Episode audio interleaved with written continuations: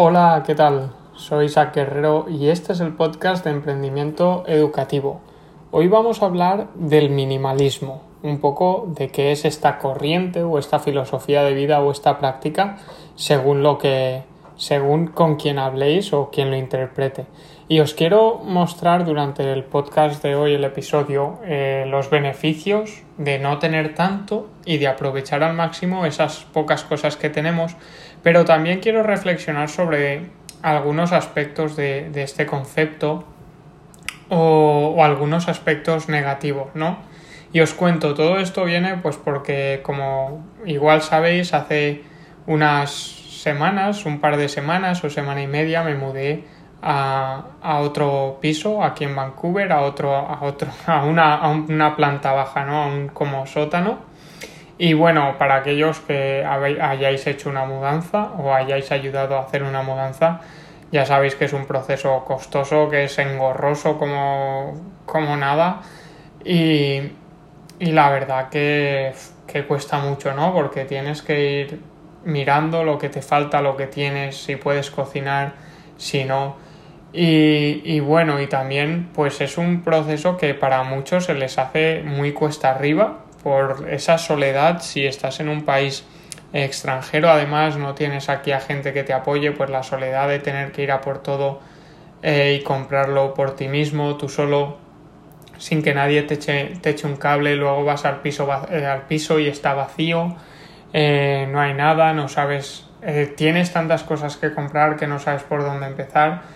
Y bueno, pues eso, hay gente que, que, se le, que se le puede hacer un mundo. Sí que es verdad que no, no ha sido mi caso en este momento, porque aquí yo he tenido, la verdad que mucha suerte, porque aquí habían dos chicos españoles, que son Miquel y Jonathan, y la verdad que me trataron súper bien, me, me, regalaron sillas, eh, me vendieron la cama por, por muy, muy buen precio y son mareos que te quitas porque ya no te, tienes que contactar con otra persona para comprar una cama, con un transporte para que te la traiga, ni nada. Y la verdad que, que facilita mucho, ¿no? Y bueno, y el otro día puse ahí en, en Twitter puse un tweet, ¿no? De todas las cosas eh, que tenía. Y, y, bueno, es que no son nada, ¿no? Pues tres tenedores, un par de cucharas, un par de vasos, la fiambrera para comer fuera de casa cuando trabajo, un par de sartenes, una olla y un par de platos. Y esto es todo. Obviamente, eh, esto es lo relacionado con la cocina, ¿no? Pero eh, para, para, para, comer tenemos que cocinar y fue casi lo primero que, que fui a comprar eh, los primeros días. Y bueno, antes de seguir con esto, sí que quisiera dejar claro que es el minimalismo para mí, ¿no? Porque mucha esa gente, pues pienso en algunos que lean minimalista la fuerza y, y de estos puristas que van a decir es que es imposible, es como si a lo mejor dices, por exagerarlo un poco, cristiano a la fuerza, ¿no? pues bueno, eh, según quien lo entienda, pues lo cogerá por una parte o por otra. Pero para mí el minimalismo es, y yo no lo soy, ¿eh? yo no, no digo que soy minimalista, yo la verdad que tengo eh, bastantes más cosas de las, que, de las que necesitaría para vivir en el día a día, ya sean más ropa, más dispositivos electrónicos, eh, más de todo, ¿no? Por decirlo de alguna forma. Yo no me considero minimalista, pero me, me pareció muy interesante en esta, esta reflexión que me llegó pues por la situación de, de la vida, ¿no? Porque, eh, bueno, lo que lo contaré ahora un poco, un poco más adelante. Sigo con que ¿Qué es el minimalismo? Pues es el vivir con lo esencial, con lo que cada uno necesita sin, sin pasarse, ¿no? Pues si necesito cinco camisetas, tengo esas cinco camisetas, no tengo más. Si no necesito un coche, no me compro un coche, no tengo un coche ahí por si acaso o para más comodidad, no, porque no es algo necesario, no lo necesito. ¿Vale? Sería aquel que solo compra o posee, tiene como posesión aquello indispensable.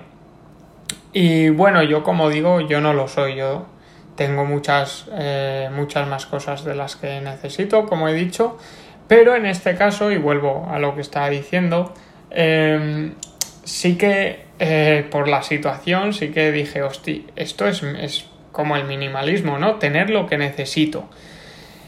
Y claro, pues iba cocinando y tal como cocinaba, fregaba y dejaba las, las, cosas en su sitio. Y lo mismo, otra vez cocinaba, lavaba las cosas en su sitio. Y digo, hostia, si es que mola, ¿no? Al final, en, este caso, ¿eh? en el caso de, la cocina y, los utensilios de cocina, molaba, porque si no lavaba, no podía cocinar. Y si no podía cocinar, no podía comer. Entonces, tenía que, lavar los platos, la, la olla y todo casi al momento en el que, en el que la usaba para después tenerla, tenerla limpia.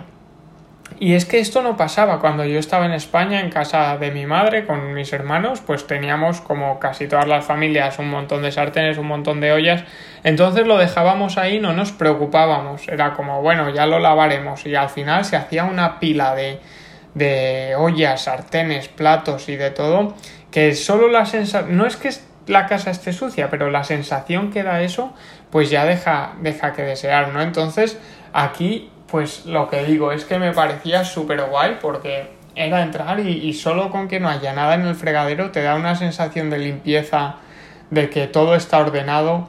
Y es por qué, porque tiene que estar así, porque no tienes más cosas.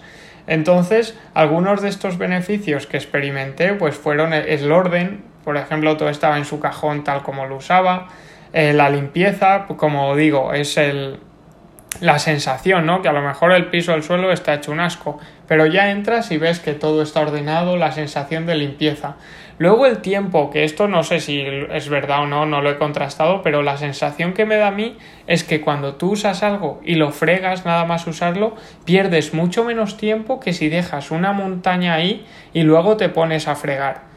No, es la sensación que me da, no, como digo, no lo tengo constatado, pero creo que se ahorra tiempo. Y luego, pues el espacio. Necesitas menos espacio porque tienes menos cosas, por lo tanto, eh, digamos que aprovechas más el, espacio eh, que tienes. Y bueno, y no sé, la verdad que no se me ocurre ninguno más, así a, bote pronto, pero seguro que hay más. Y luego en, contra, obviamente, pues como en todo, no, hay cosas que, son, que no son tan buenas. Y la primera de ellas es, viene un amigo a casa y ¿qué?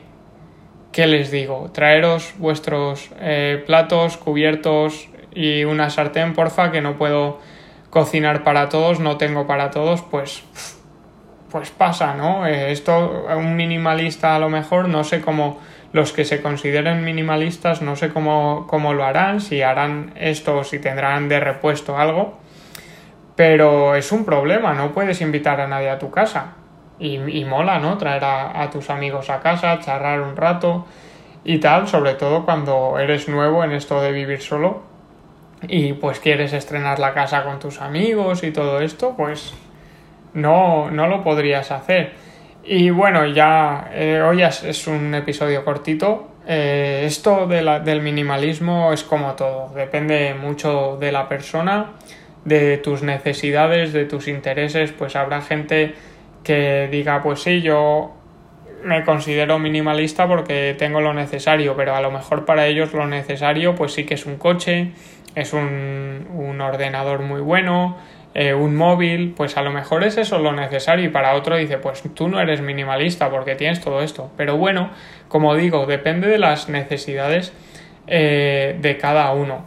A lo mejor más que una filosofía de vida es una práctica, a lo mejor, no lo sé. Yo no, no la llevo a cabo. Para mí, en este caso, está siendo una práctica en un aspecto muy concreto, que es en el de la cocina, en este momento. Y bueno, y también pues yo me podría considerar minimalista en la ropa, porque no me compro ropa, la verdad que apuro la ropa hasta sus últimos días, hasta que mi madre ya le da vergüenza que lleve esas camisetas o esos pantalones. Y a lo mejor puedes ser minimalista en diferentes áreas de, de tu vida, ¿no? Y en otras no, no lo sé, la verdad que es un concepto un poco ambiguo que depende de, de cada persona de cómo se lo tome, ¿no? Y que sí que creo que es algo que no se debería gastar del el sobreuso de la palabra minimalismo. Como sabéis, esto va mucho por, por tendencias, por modas y hay muchas palabras, como ya hablaremos en otro post que, que tengo por aquí anotado para, para hacerlo, que se van gastando, ¿no? Una de ellas es emprendedor y yo he sido el primero en usarla y creo que en unos días si entras en mi web habrá desaparecido de todos los lados, porque le estoy cogiendo un poco de manía, ¿no? El, definirte ya, no, yo es que soy emprendedor. Eh, bueno, ¿qué significa eso? ¿Quién es emprendedor? O, o bueno, o es que nuestros abuelos igual, igual, eran emprendedores también, lo que pasa que no existía este concepto guay de emprendedor y todo lo que ahora conlleva eh, esa palabra, ¿no? Que creo que se está convirtiendo en, en, una moda también. Y ya te digo, creo que le estoy cogiendo un poco de manía y en estos días la voy a ir quitando de redes sociales, de la web y todo, porque no me, no me quiero definir así, de como emprendedor y como que estoy siguiendo una corriente, una moda, ¿no? Y bueno, eh, esto, esto es todo lo de hoy, ya veremos lo de el sobreuso de las palabras en, otro.